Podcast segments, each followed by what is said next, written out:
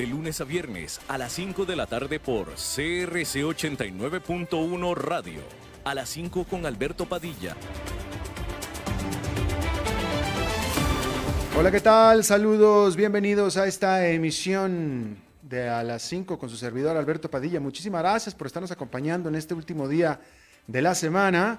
Le mando cálidos y afectuosos saludos desde las instalaciones y la señal de CRC 89.1 FM en San José, Costa Rica, desde donde estamos transmitiendo hasta el punto en el tiempo y en el espacio donde usted nos está escuchando, que estamos transmitiendo en diferentes plataformas, por ejemplo en Facebook Live, en la página de este programa a las 5 con Alberto Padilla, también en podcast, en los principales medios para el respecto, Spotify, Apple Podcast, Yahoo Podcast, etcétera, etcétera. Aquí en Costa Rica, este programa que sale en vivo en este momento a las 5 de la tarde, se repite todos los días, en la noche a las 10 por CRC 89.1 FM. En esta ocasión, al otro lado de los cristales, el señor Ángelo Sánchez, muchos saludos. Y como siempre, la productora general de este programa, la que manda aquí, es la señora Lisbeth Ulet. Muchísimas gracias. Bueno, vamos a comenzar hablando de que en este, eh, eh, eh, a partir del jueves se informó que Arabia Saudita, Rusia y otros países productores de petróleo acordaron comenzar a aumentar su producción a partir del próximo mes, aun cuando el coronavirus está ensombreciendo la perspectiva de la demanda.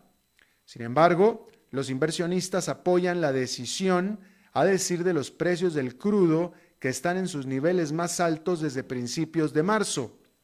Los futuros del referencial mundial Brent cotizaron en más de 49 dólares por barril.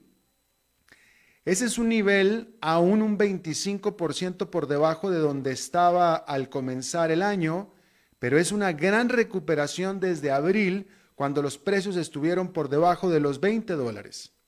El precio de la mezcla estadounidense está por arriba de los 46. Sin embargo, ante la situación actual de la pandemia y las cada vez más señales de que la economía de Estados Unidos se está desacelerando de nuevo, la decisión de la OPEP pareciera apresurada. Estados Unidos ha venido sumando un millón de infecciones cada seis días durante las últimas tres semanas y este jueves Los Ángeles, la segunda ciudad más grande del país, se sumó a Chicago, la tercera más grande del país, en implementar nuevas medidas de restricción. Por tanto, es claro que tuvo que ser una decisión difícil para la OPEP y sus aliados el comenzar a aumentar los límites de producción. El grupo de aliados dijo el jueves que su intención es aumentar la oferta por medio millón de barriles diarios a partir de enero. Un anuncio de aumento de oferta debía haber hecho bajar los precios, pero estos, en cambio, subieron. Los análisis indican que los precios petroleros, al igual que los precios accionarios, están respondiendo al entusiasmo en torno a las, a las inminentes vacunas que, cuando estén ampliamente distribuidas, indudablemente generará una explosión en la demanda por petróleo. Asimismo, los precios petroleros están siendo apoyados por la debilidad del dólar que hace al petróleo más barato para los países emergentes. Sin embargo, el corto plazo para los precios del petróleo será volátil en el mejor de los casos. El banco VS estima el Brent podría caer hasta 45 dólares por barril para finales de marzo, para finales de junio podrían subir a 52 y para septiembre a 57. Eso es lo que dice el Banco VS.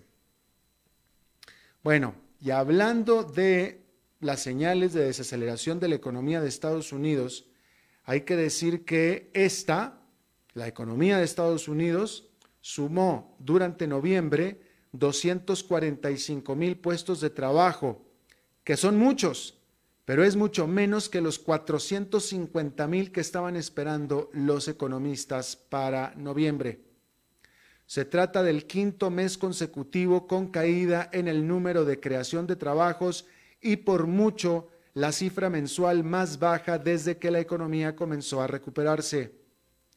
En noviembre se crearon casi 200 mil puestos de trabajo menos que en octubre, en medio de un fuerte aumento de los casos del coronavirus. Aún así, desde febrero, la pérdida neta de puestos de trabajo es de 9 millones y medio. Pero desde abril, cuando el país estaba en lo más fuerte de las restricciones y la tasa de desempleo casi alcanzó 15%, se han añadido en promedio 2 millones de puestos de trabajo mensualmente. Y la tasa de desempleo en noviembre se ubicó ya en 6,7%. Tomando en cuenta que la pandemia se está recrudeciendo en Estados Unidos, generando nuevas medidas de restricciones en las principales ciudades, así como el hecho de que varios programas de ayuda federal expirarán durante este mes, el consenso de los analistas es que la tendencia de desaceleración en la creación de empleo se mantendrá seguramente durante diciembre y enero y probablemente durante febrero y marzo también. Y es que para el reporte de este viernes, los últimos datos se recabaron hace semanas, pero datos más recientes de todo tipo, desde reservaciones en restaurantes y hoteles hasta gasto de consumo en tiempo real, todos indican que la economía está volviendo a desacelerarse. La única manera de impedir que el empleo siga cayendo es que el Congreso saque durante diciembre o más tardar enero otro paquete grande de estímulo económico. A pesar de estas noticias, allá en Nueva York fue una jornada positiva más, con el índice industrial Dow Jones subiendo 0,83%, el Nasdaq Composite ganando 0,7% y el Standard Poor's 500 con un avance de 0,88%. Bueno, este domingo en Venezuela habrá elecciones parlamentarias. ¿Podremos confiar en esta ocasión? Pues obviamente, como toda buena candidatura, la realidad es que los resultados ya están cantados.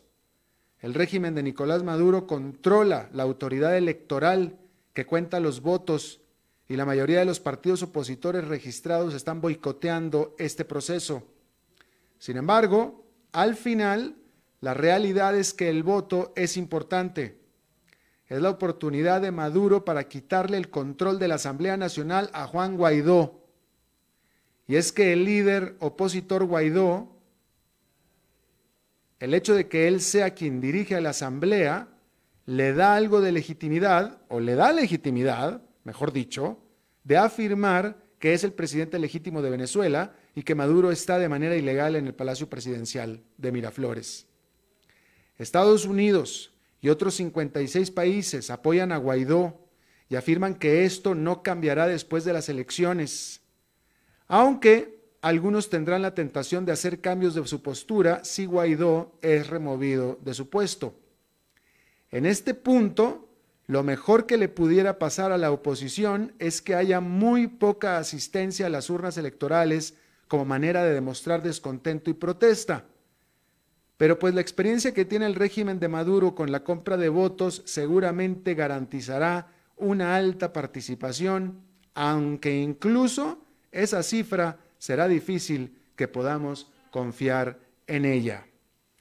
Y aquí déjeme, me detengo nada más para comentarle que eh, justamente este mismo fin de semana, a, la fecha, este mismo fin de semana, si acaso con un día de diferencia, eh, hace cinco años estaba yo en Caracas cubriendo para la cadena CB24 las elecciones parlamentarias anteriores las, anteriores, ¿no? Eh, se está acabando, después de cinco años, se está acabando el periodo, y hace cinco años estuve ahí cubriendo el anterior. Fue la primera elección del chavismo, ciertamente del madurismo, que en ese momento la oposición ganó las elecciones parlamentarias. La oposición le arrebató con el voto democrático el poder o la mayoría o el poder del Parlamento al chavismo o al madurismo. Y tengo que decir que, eh, obviamente como profesional, pero sobre todo como humano, fue un momento muy conmovedor estar ahí y ver el júbilo de los venezolanos cuando se dio a conocer esa noche de ese domingo el triunfo de la oposición, que fue cuando Juan Guaidó tomó posesión como líder del Parlamento. Fue muy conmovedor, realmente fue muy conmovedor, no lo puedo decir de otra manera, eh, eh, y fue difícil, imposible, no emocionarse con ese momento histórico, porque fue histórico en el sentido de que la oposición le arrebató el poder a el chavismo. Y dos, porque el chavismo reconoció la derrota y respetó la derrota, cuando menos en ese momento. Después ya vimos lo que pasó. A los pocos meses, a los pocos meses, el chavismo básicamente casi que cometió un golpe de Estado contra la Asamblea y le quitó el poder y así, y creó la Asamblea Constituyente Paralela y dejó a la Asamblea eh, eh, eh, de lado. Pero eso fue después, ¿no? Pero en ese momento fue muy lindo ver la esperanza en los ojos de los venezolanos, la esperanza, primero la alegría, después la sorpresa y también mucho más profundo todavía la esperanza. Esperanza que a los pocos meses se la robaron, ¿no?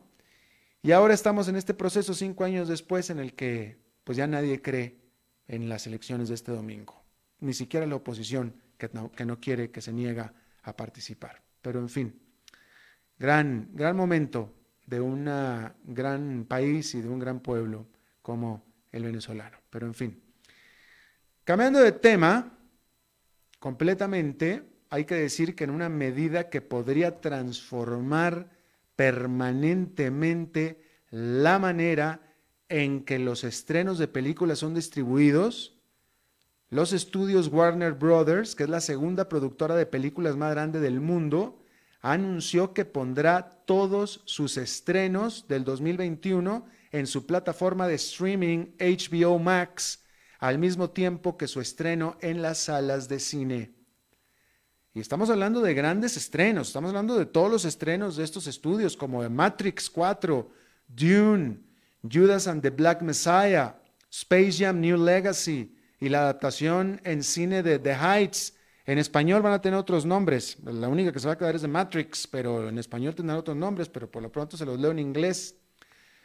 Hay que decir que los hábitos de la gente para ver películas ya venían cambiando desde hace años con la disponibilidad cada vez mayor de pantallas para casa, para el hogar, cada vez más grandes, las pantallas, cada vez más baratas y con cada vez mejor calidad de imagen. Pero la pandemia del coronavirus hizo explotar esta tendencia, llevando a Warner Brothers a tomar la decisión. Pero se trata de una medida inesperada, agresiva y riesgosa porque está apostando a que el futuro de los ingresos de las productoras está en la casa y ya no en las salas de cine. Porque hasta ahora el sustento de Hollywood, o sea, de la industria cinematográfica, venía siendo el muy lucrativo negocio de la distribución en las salas de cine. Y bueno, pues por supuesto que ahora esta medida de pronto pone en riesgo la misma supervivencia de los cines. Y los inversionistas lo saben. Las acciones de las cadenas AMC se desplomaron 16% con la noticia. Las de Cinemark les fue todavía peor con un 22%. Pero en la medida, bueno, primero fue Netflix, que Netflix nació siendo un servicio de streaming y por tanto un servicio para el hogar. Pero después se convirtió en tremenda casa productora de películas. Y ahora las películas de Netflix también están reflejándose o proyectándose, mejor dicho, en las salas de cine. Pero HBO, eh, no HBO, Warner Brothers era, es en su esencia y originalmente una productora de cine para cines y ahora está metiéndose en terrenos de Netflix, para mal de las salas de cine.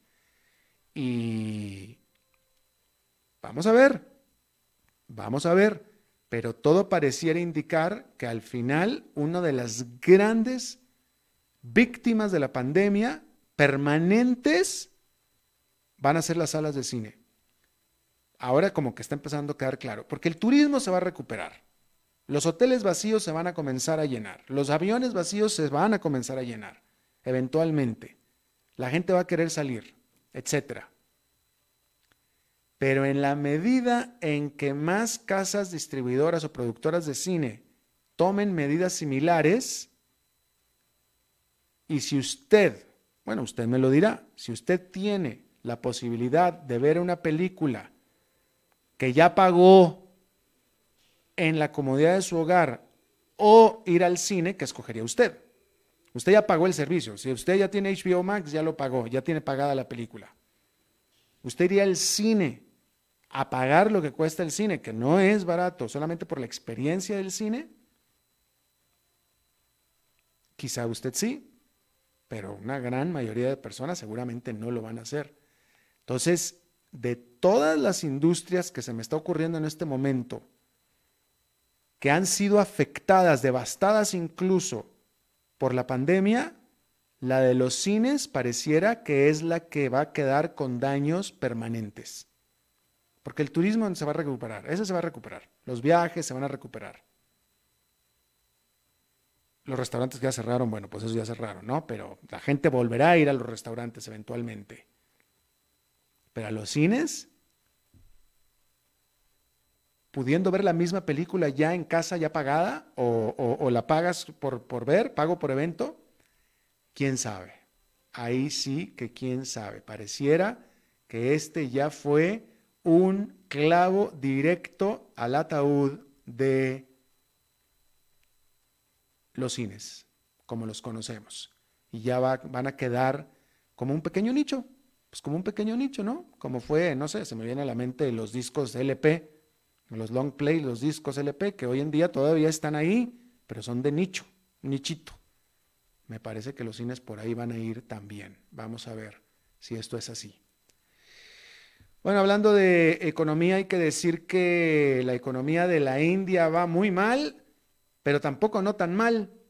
Durante el tercer trimestre, la economía de la India se encogió por 7,5%, pero también explotó por 117%. Y ambas cifras son ciertas y ambas cifras son correctas.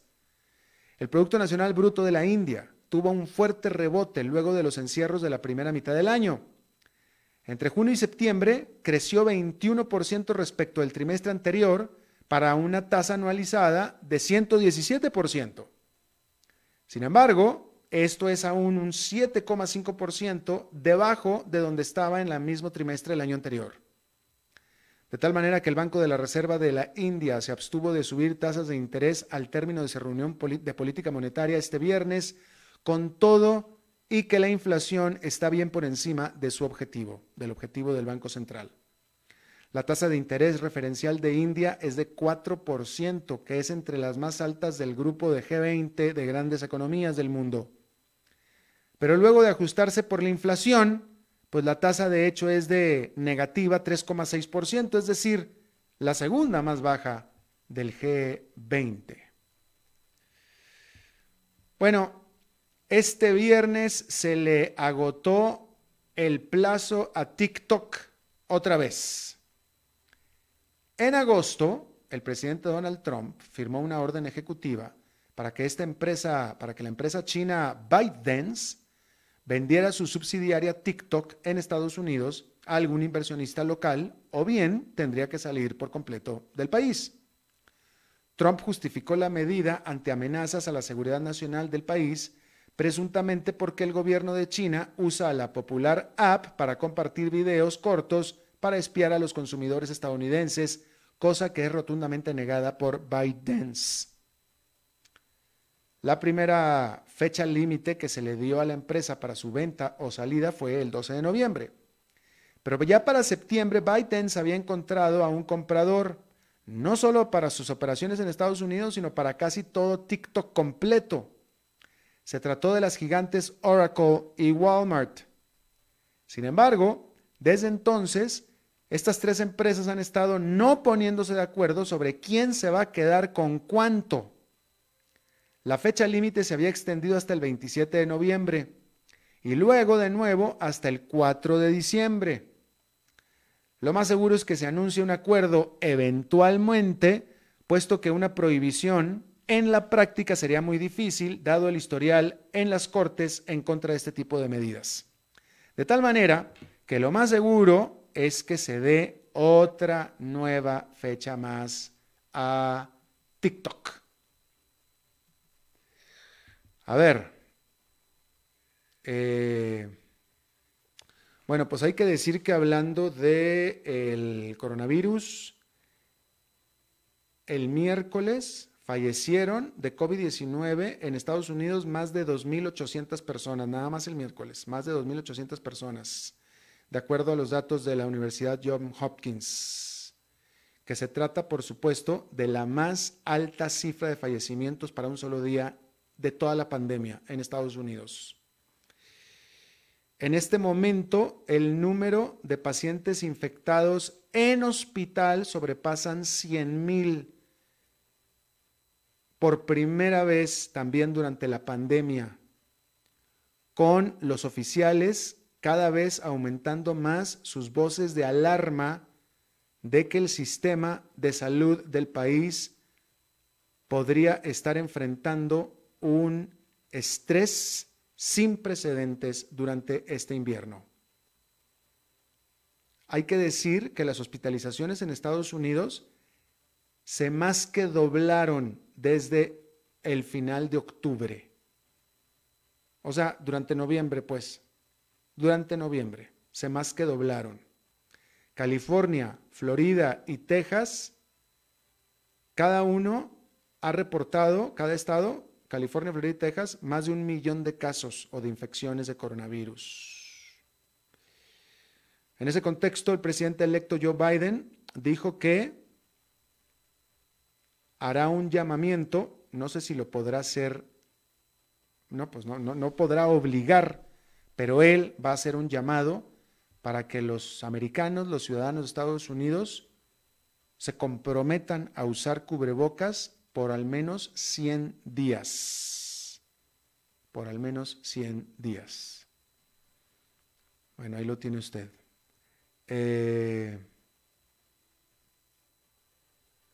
bueno, hablando en otro tema, hay que decir que las acciones de la Boeing, de la productora de aviones estadounidenses, subieron de manera importante después de que ésta eh, recibiera la primera orden nueva por sus aviones 737 MAX. Eso es la primera orden nueva desde que esos aviones fueron estacionados el año pasado después de dos accidentes fatales de este avión. ¿Sí?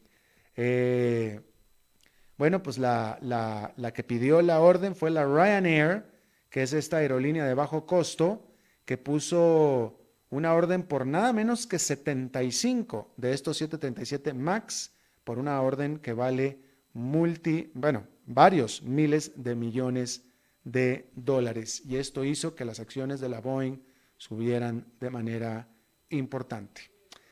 Vamos a hacer una pausa y regresamos con nuestra entrevista de hoy.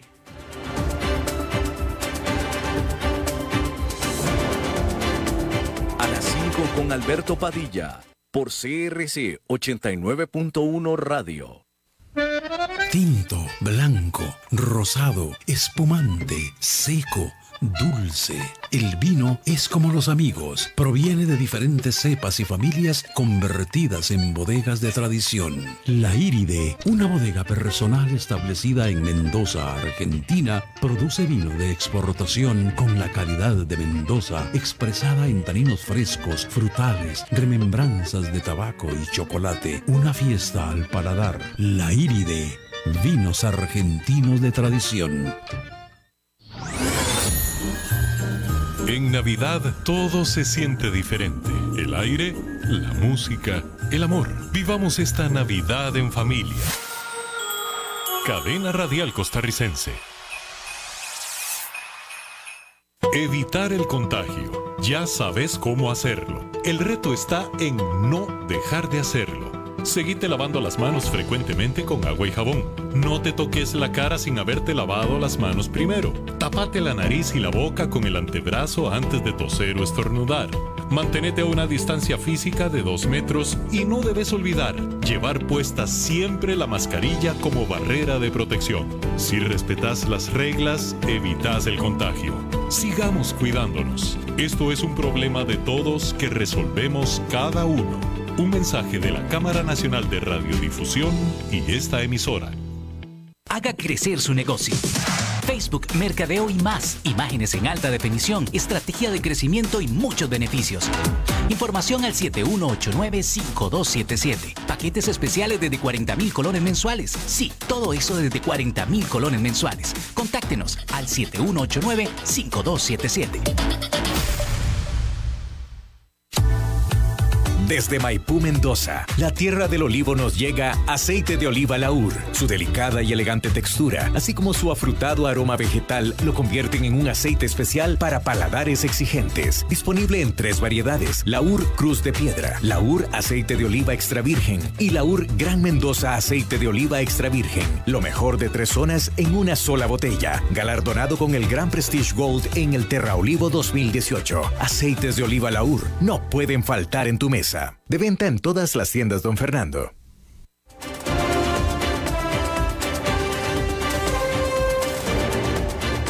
Seguimos escuchando a las 5 con Alberto Padilla.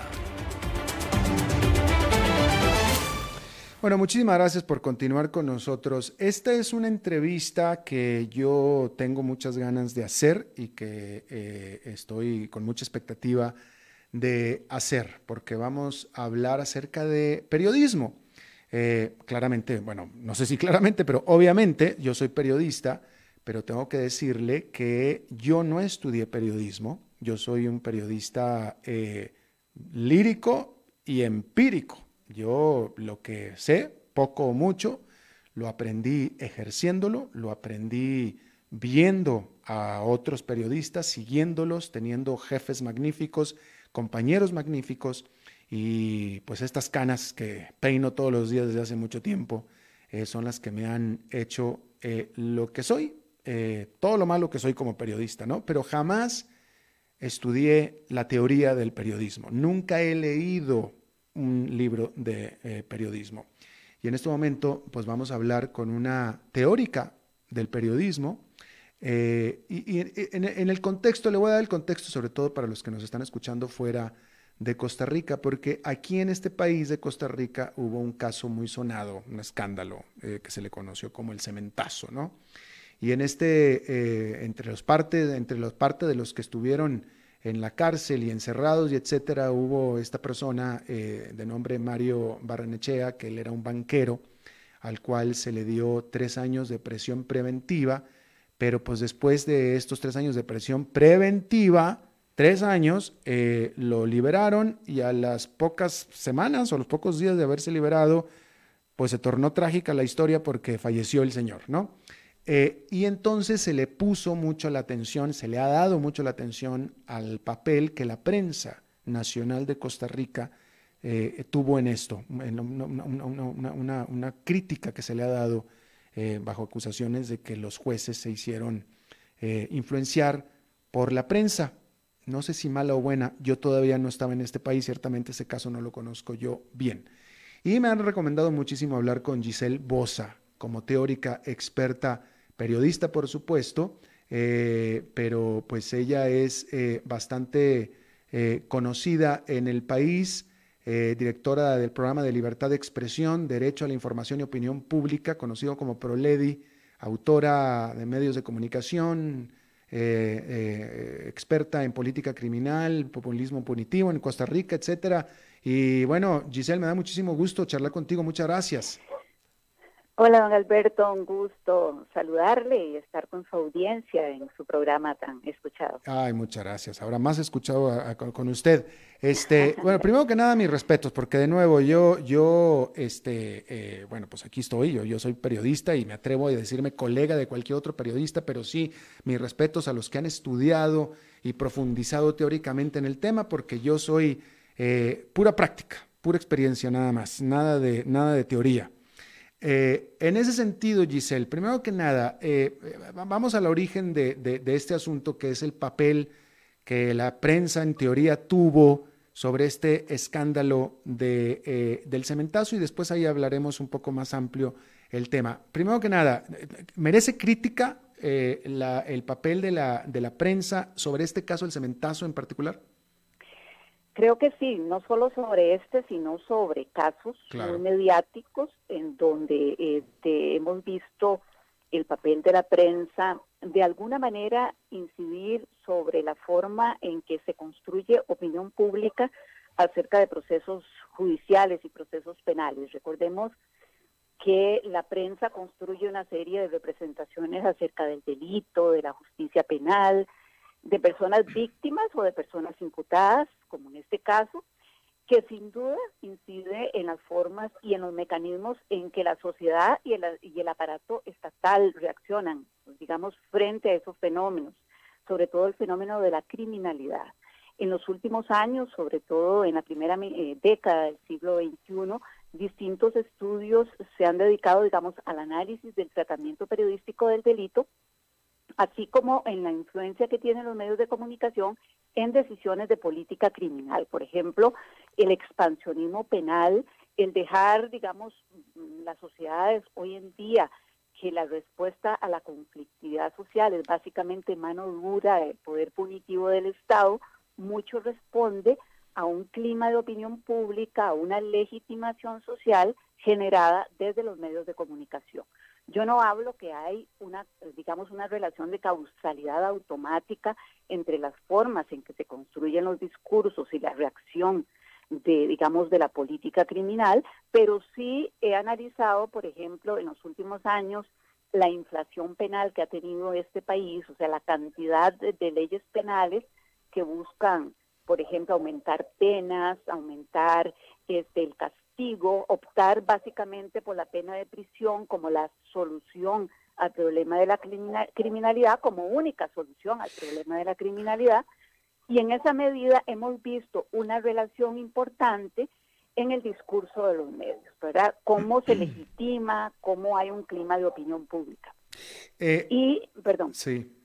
Eh, y nada, eh, para agregar, eh, se ha hablado mucho de los llamados juicios paralelos, es decir, cómo algunos casos, eh, mientras se están llevando en la vía judicial, también hay un proceso paralelo, simultáneo, de análisis de pruebas, de, este, de casi que de veredictos sobre decisiones que tienen que tomar los operadores de justicia. Por ejemplo, una crítica constante que hace la prensa a los jueces y juezas que liberan, por ejemplo, a personas que están apenas en la fase de investigación, considerando que la prisión preventiva es una pena adelantada y que no es una medida cautelar como efectivamente lo es en todo sistema judicial.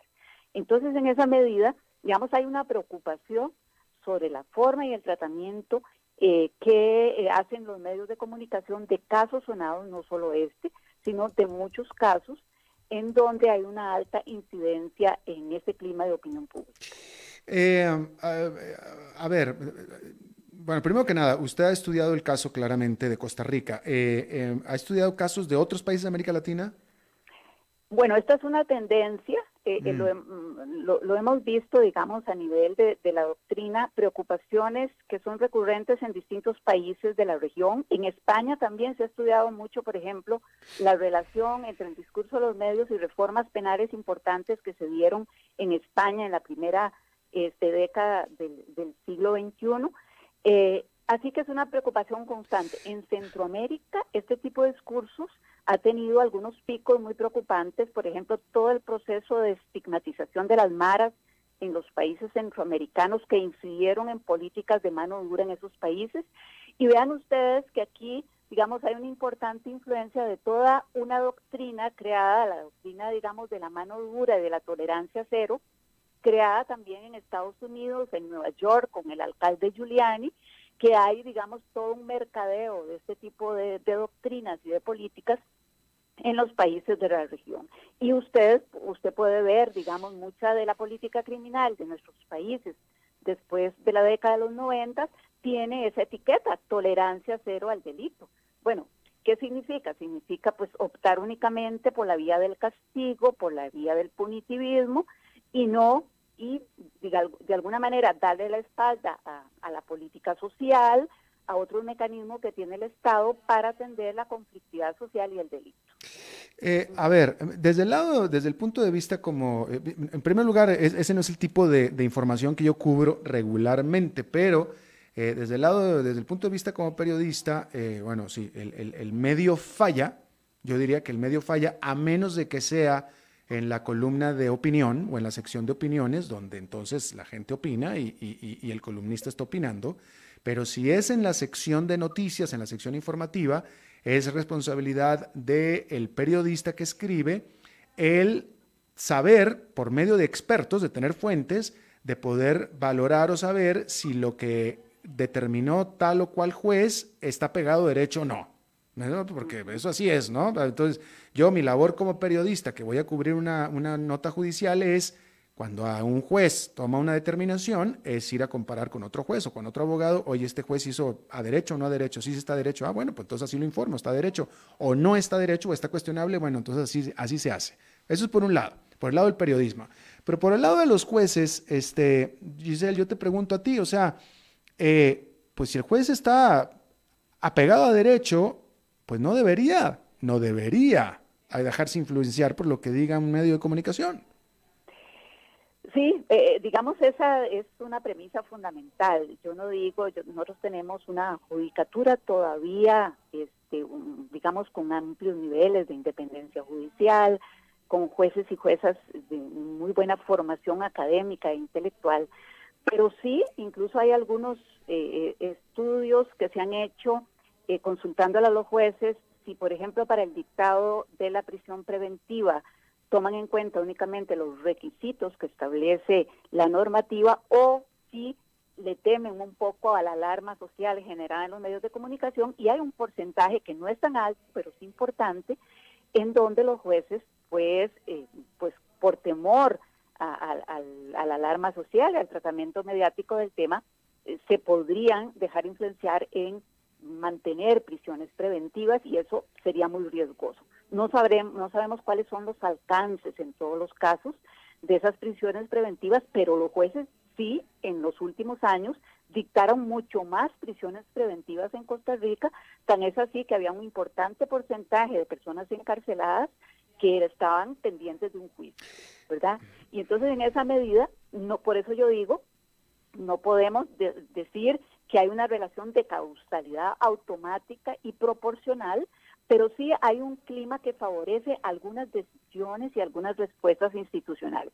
Estas en el caso del Poder Judicial, de los operadores del sistema de justicia penal, pero también en el caso de los políticos, a través de la política criminal y a través de nuevas leyes, digamos, que extienden los brazos del derecho penal. Costa Rica en los últimos años eh, sufrió un importante nivel de hacinamiento carcelario y mucho se debía, por un lado, a más dictados de, como pena o como, como medida cautelar de la pena privativa de libertad y por otro en otro lado porque teníamos también un sistema penal mucho más amplio, mucho más expansivo, digamos una inflación penal. Entonces ahí hay una preocupación precisamente de cómo los medios, aparte digamos de otros factores que podrían estar incidiendo, construyen esos discursos. Eh, ok, muy interesante, pero... Eh, ok, ok, déjame te pregunto primero. En, en, el caso este que nos ocupa del cementazo famoso, eh, eh, lo que hicieron los medios, este, este, este manejo de la opinión pública, y lo digo entre comillas, de la opinión pública, no el manejo, ¿lo hicieron en la sección informativa o en la sección editorial de opinión?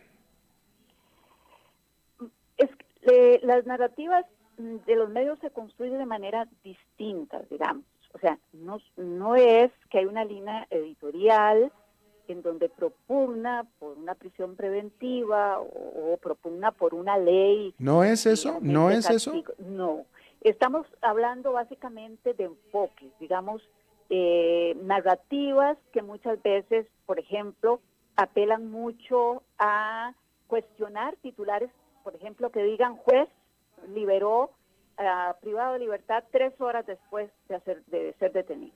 Ese titular, por ejemplo, me sugiere a mí que hay una irregularidad en, el, en, en, ese juez. Yo estoy de acuerdo, eh, eh, pero, pero, pero, ok, yo, déjame nada más, yo estoy de acuerdo que puede ser una, una, una, eh, una sesgado, pero la pregunta es, ¿mentira? No, no es mentira. Lo que mm. pasa es que depende del enfoque, digamos, depende de cuáles son esas narrativas que prevalecen en los discursos de manera frecuente y reiterada. Eh, en, esa medida eh, la narrativa ayuda a construir discurso, un clima de opinión, una legitimación o una deslegitimación. ¿Hasta qué punto? ¿Hasta qué punto? Déjame te pregunto. Eh, y mira que yo te estoy escuchando porque de nuevo, como lo dije al principio, yo este caso del cementazo yo no viví aquí, no lo seguí, no no no me, no me queda claro, pero también hasta qué punto el poder judicial o, o las partes involucradas hicieron un esfuerzo comunicacional para aclarar una, una conferencia, conferencias de prensa para aclarar de lo que se trataba y, tratar de, tomar control de la narrativa. Yo creo que ese no es un papel que le corresponde tampoco al Poder Judicial, que en las fases de investigación en, este país hay secreto del sumario. No, no, yo estoy de acuerdo, yo estoy de acuerdo, yo estoy de acuerdo, pero, pero si, la, si estás viendo, yo, tú como institución, quien seas, si estás viendo eh, eh, que, que, la prensa está eh, mal informando, mal informando, o sea, o, está dando el mensaje equivocado con respecto a lo que tú estás haciendo, pues yo creo que es responsabilidad tuya ir a aclararles, aclarar una, una conferencia de prensa, oye, espérate, vamos a aclarar, déjame, o sea, déjame, me hago dueño de la narrativa porque estoy viendo que tú estás informando lo que se te pega la gana, déjame, déjame, déjame, déjame, trato de, no necesariamente darte los detalles de, de, las investigaciones judiciales, etcétera, simplemente explicar qué fue lo que pasó y por qué pasó, para tratar de adueñarte la narrativa, ¿no? Eh, también hay un tema aquí, Alberto, aparte de este, de que en las fases de investigación los operadores de justicia tienen ese deber de mantener la reserva del caso. Hay un tema importante mm. que es la libertad de prensa, digamos. Eh, el ejercicio amplio democrático de la libertad de prensa en una sociedad democrática supone también eh, los riesgos que implica, digamos, eh, diferentes tipos de discursos, algunos convenientes, otros no, en, este, en el debate público y en el debate político. Es decir, eh, cualquier intento de controlar líneas editoriales o contenidos periodísticos, desde luego es contrario también a un ejercicio claro claro no, no claro no, no, no me referí no me refería a un control coercitivo sino simplemente, vaya, es decir, déjame lo pongo un poquito más básico. Si, si, si, la gente empieza a decir que yo, que mi color en realidad de cabello no es este eh, eh, plateado, sino que es más bien como, no sé, morado o azul, y eso empieza a salir en la prensa, vamos a, permíteme la, la, la libertad de un tema tan, tan tonto como ese, pero es responsabilidad mía en ir a, oye, voy a hacer una conferencia de prensa, aclararles que lo vean bien y a decirles, no, mira, estás viendo que es plateado. Ya si de aquí en adelante sigues diciendo que es otro color, entonces tú ya estás diciendo mentiras, pero yo ya te dije cuál es la verdad. Yo ya estoy tratando de controlar el mensaje, no, no, no de manera coercitiva, simplemente aclarándolo. Es, es, muy complicado, digamos, es un entramado muy complejo, no todos los medios este, tienen, digamos, enfoques, tratamientos eh, similares. Este, eh, vivimos en un país en donde, reitero, la prensa tiene una gran amplitud para, para los enfoques, para el tratamiento mediático. Eh, también hay un elemento importante en el tratamiento de los casos judiciales. Muchas de las partes no quieren llevar el caso a que se mediatice o por el contrario hay intereses en que el caso se mediatice y se sesgue a, a favor de una parte o de la otra. Entonces yo pienso que en estos casos eh, es muy importante el conocimiento y la formación que debe tener el periodista y tener muy claro de cuánto inciden, digamos, esas formas de construcción de discursos en este en, no solo en una clima en un clima de opinión sino también en las formas en que se realizan garantías esenciales del proceso penal en una sociedad democrática. Por ejemplo el tema de la presunción de inocencia muchas veces eh, se considera que es un principio una garantía esencial de un sistema democrático, pero que los únicos obligados a observar el principio de presunción de inocencia son los operadores de justicia. Pero también hay muchas veces que la forma en que se construye la narrativa, los periodistas lo que sugieren es una presunción de culpabilidad y no una presunción de inocencia. Y en este caso no se trata, porque hay quienes ponen esto en una dicotomía de que eh, hablar de estos temas es hablar a favor de, las garantías o más bien de, un nivel de alcahuetería a los delincuentes. Y aquí lo que se trata más bien es en un conjunto de garantías que tiene el Estado de Derecho para que todo proceso judicial eh, lleve, digamos, una tutela judicial efectiva, garantizando una serie de principios, no solo para esas personas que en ese momento determinado están enfrentando un proceso penal, sea quien sea, y no importa el tipo de delito, sino también que son garantías para toda la ciudadanía. Es decir, son formas en que le ponemos límite al poder punitivo que tiene el Estado. Claro. Entonces, por eso es importante. Y en esto es importante, digamos, mecanismos de autorregulación de la misma prensa. Esto no es un tema de que sancionemos, de que castiguemos. Yo creo que mucho tiene que ver con los procesos de formación académica de los periodistas, este tema, por ejemplo, yo soy docente de la Escuela de Comunicación de Periodistas, es un tema que analizamos de manera frecuente en el estudio de discurso, el análisis del discurso de los medios, en casos no solo tan sonados como estos, digamos que es un tema en donde está de por medio un tipo especial de delito, digamos que, que son los llamados delitos de cuello blanco, sino también procesos de estigmatización y etiquetamiento de personas, digamos, eh, eh, imputadas en otro tipo de delitos, por ejemplo, en donde hay calificativos de la prensa hacia esos sectores, se estigmatiza algunas comunidades o barrios calificados como marginales, este, mucho tiene que ver un, un ligamen que se hace entre violencia y migrantes, por ejemplo, en este país, las formas en que se trata eh, o se aprovecha el discurso de las víctimas para crear más dramatismo, más, más sensacionalismo en algún tipo de cobertura mediática. Y digamos aquí partimos de un hecho. Si el énfasis es un énfasis policial, si es un énfasis en el drama de las víctimas, las respuestas sociales e institucionales van a ir por un por ese lado, por el lado de si el tema, digamos, es securitario, las respuestas necesariamente son de carácter represivo. Entonces, aquí lo que, lo que analizamos es cómo se construyen estas formas de dar respuesta eh, social e institucional a un fenómeno como el delito desde la prensa. Eso no significa, reitero, que la prensa tenga tanto poder para que digamos, con solo que se construya una noticia de esta forma, pues hay una respuesta automática social e institucional. Son procesos muy, mucho más complejos, tiene que ver las formas como se reciben este tipo de informaciones en las audiencias, pero sí es importante, digamos, tener claro que es una preocupación hoy en día de la criminología y de las ciencias de la comunicación este tipo de discursos, que no son nuevos. Ya tenemos muchos años, décadas de este tratamiento, digamos, extensivo de las llamadas noticias de suceso.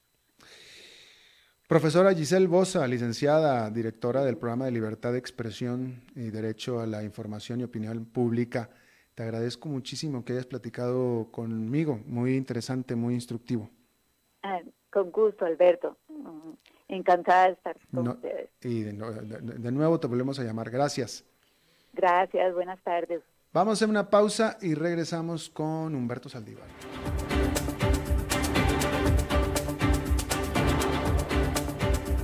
5 con Alberto Padilla por CRC 89.1 Radio. Tinto, blanco, rosado, espumante, seco dulce. El vino es como los amigos, proviene de diferentes cepas y familias convertidas en bodegas de tradición. La Iride, una bodega personal establecida en Mendoza, Argentina, produce vino de exportación con la calidad de Mendoza, expresada en taninos frescos, frutales, remembranzas de tabaco y chocolate. Una fiesta al paladar. La Iride, vinos argentinos de tradición. En Navidad todo se siente diferente. El aire, la música, el amor. Vivamos esta Navidad en familia. Cadena Radial Costarricense.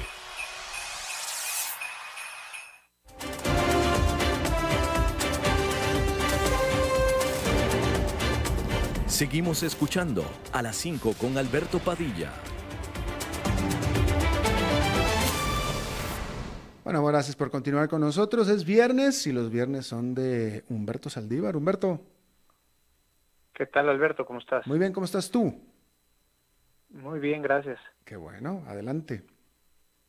Oye, eh, bueno, pues sobre el tema que todos hemos estado preguntando de la parte de la salida del alas del país, mm. lo cual eh, quiero hacer una, unos comentarios.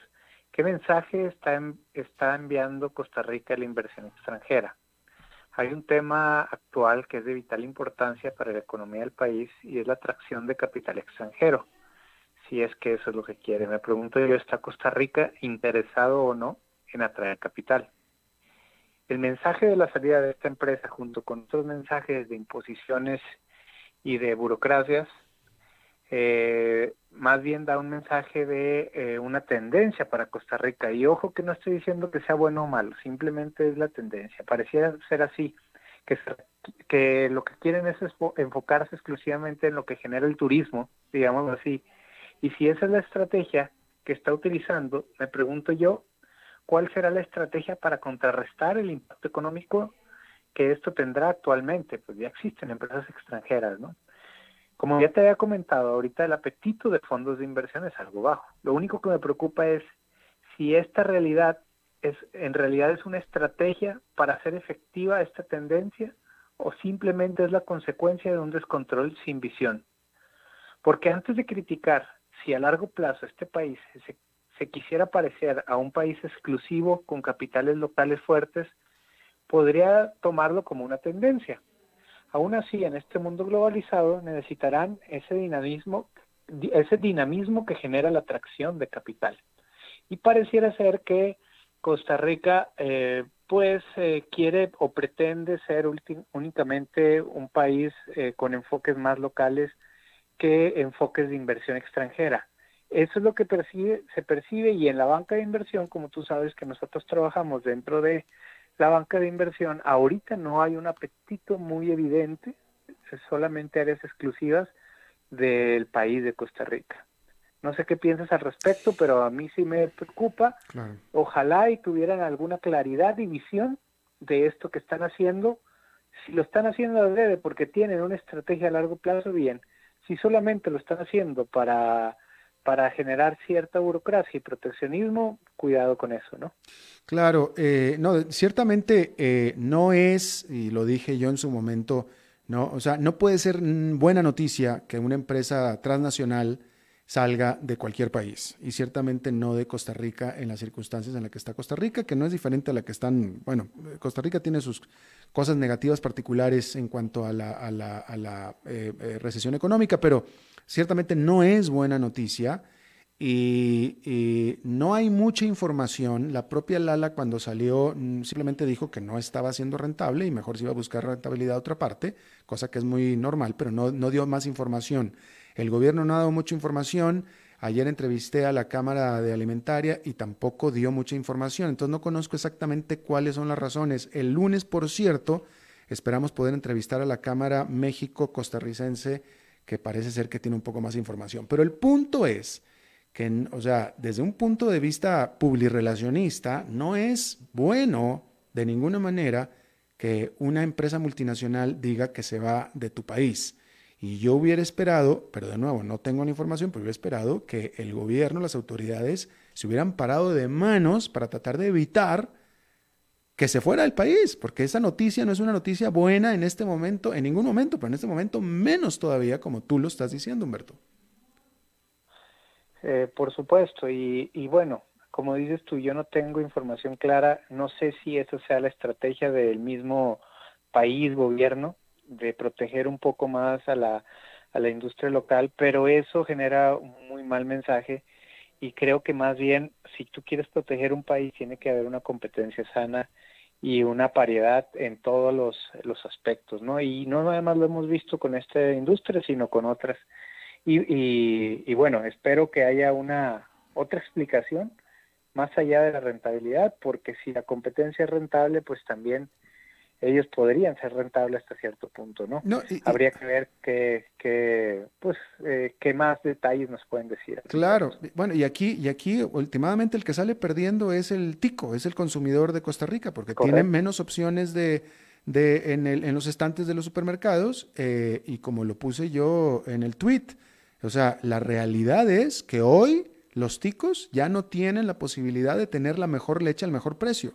La mejor leche al mejor precio es eso. ¿Cómo se consigue el mejor producto al mejor precio? Con competencia. ¿Es la única manera? Con competencia.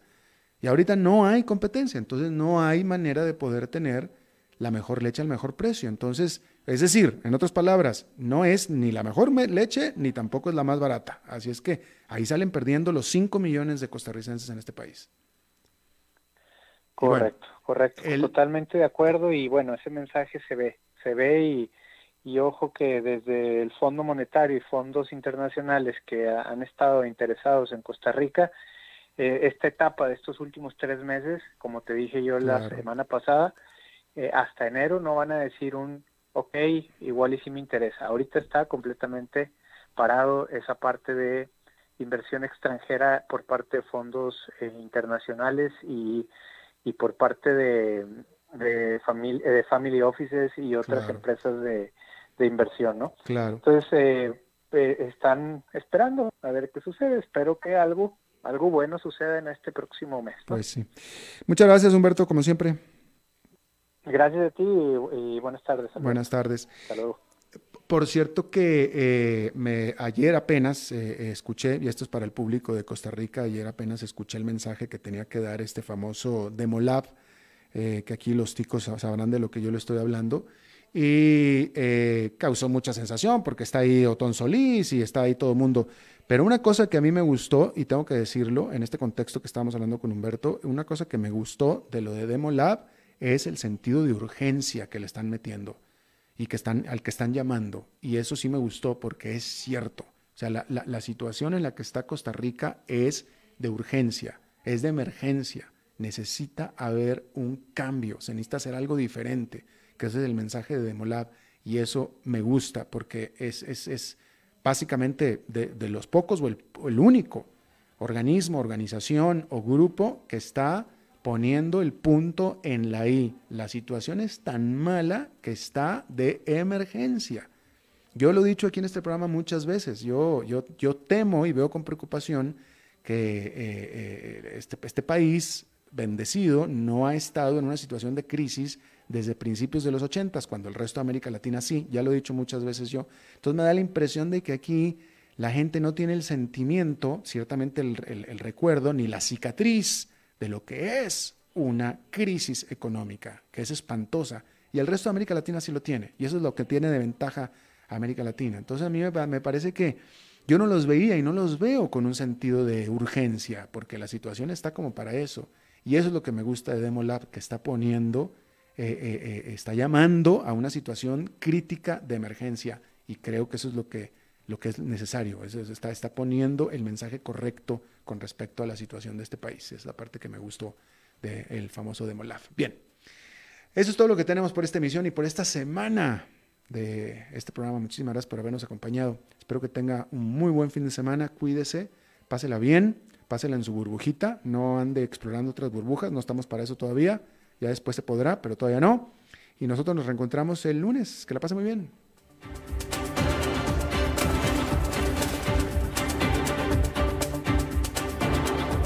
Concluye a las 5 con Alberto Padilla.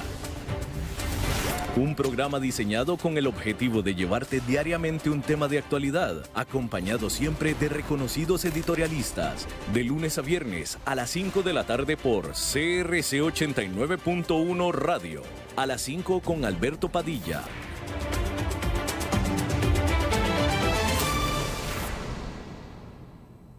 Somos más que descuentos, somos una red de servicios a su disposición somos medicina preventiva e integral. Somos Global Medical y estamos en todo el país. Farmacias, ópticas, especialidades médicas, laboratorios. Somos Global Medical. Salud total a su alcance. Llámenos al 4010-0171. Síganos en redes sociales como Global Medical Costa Rica.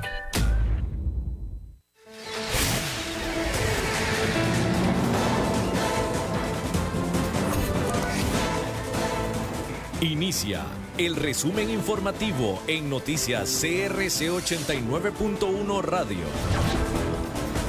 Hola, ¿qué tal? Son las 17 horas con 59 minutos y estos son nuestros titulares. El Ministerio de Salud aprobó el protocolo para el aborto terapéutico. El gobierno de Alemania le donó a Costa Rica 100.000 pruebas para detectar coronavirus.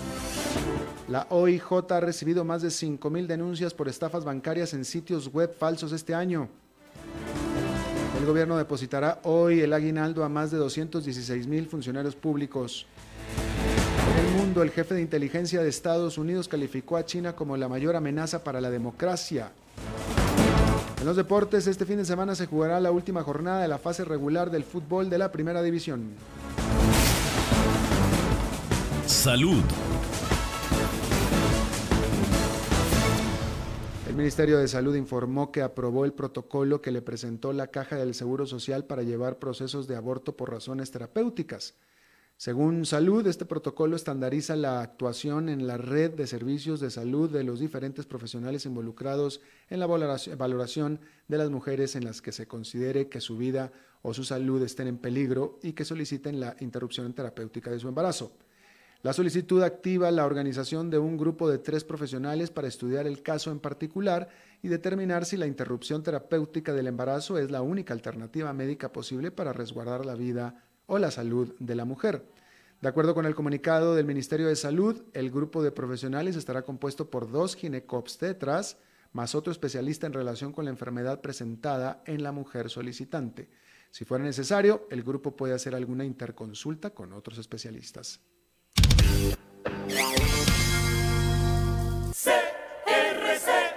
Alemania donó 100.000 pruebas PCR a Costa Rica, lo que representa un valor de más de 219 millones de colones.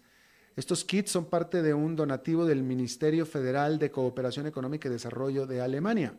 Además de esa donación, personal del Instituto Costarricense de Investigación y Enseñanza en Nutrición y Salud y la Caja Costarricense del Seguro Social tuvo un intercambio científico con el equipo alemán de intervención rápida en salud sobre la donación de laboratorios, control de calidad del diagnóstico del SARS-CoV-2, manejo de pandemias y monitoreo epidemiológico. Judiciales. En lo que va de este año, el organismo de investigación judicial ha recibido cerca de 5.000 denuncias por estafas bancarias en sitios web falsos, según el último corte del 31 de octubre. A raíz de esta situación, el Ministerio de Ciencia y Tecnología lanzó hoy la plataforma Validador de Sitios Oficiales, donde se podrá verificar si un sitio web es falso o efectivamente es oficial. Para ingresar debe colocar en el buscador la dirección web sitiosoficiales.gov.go.cr. De manera escrita y con un código de colores, la página alertará si es un sitio registrado como oficial o falso. También reportará si el sitio ha sido reportado como de suplantación. La economía. El gobierno depositará hoy el aguinaldo a más de 216 mil trabajadores del sector público y los pensionados con cargo al presupuesto nacional. El Ministerio de Hacienda comunicó semanas atrás que el monto a desembolsar es de 220 mil millones de colones. De forma detallada, 139 mil funcionarios de los ministerios e instituciones escritas, Asamblea Legislativa, Poder Judicial, Tribunal Supremo de Elecciones, la Defensoría de los Habitantes y la Contraloría General y los más de 63 mil jubilados que dependen del presupuesto nacional. Según datos de Hacienda, el monto a depositar crecerá 1,1% respecto del año anterior.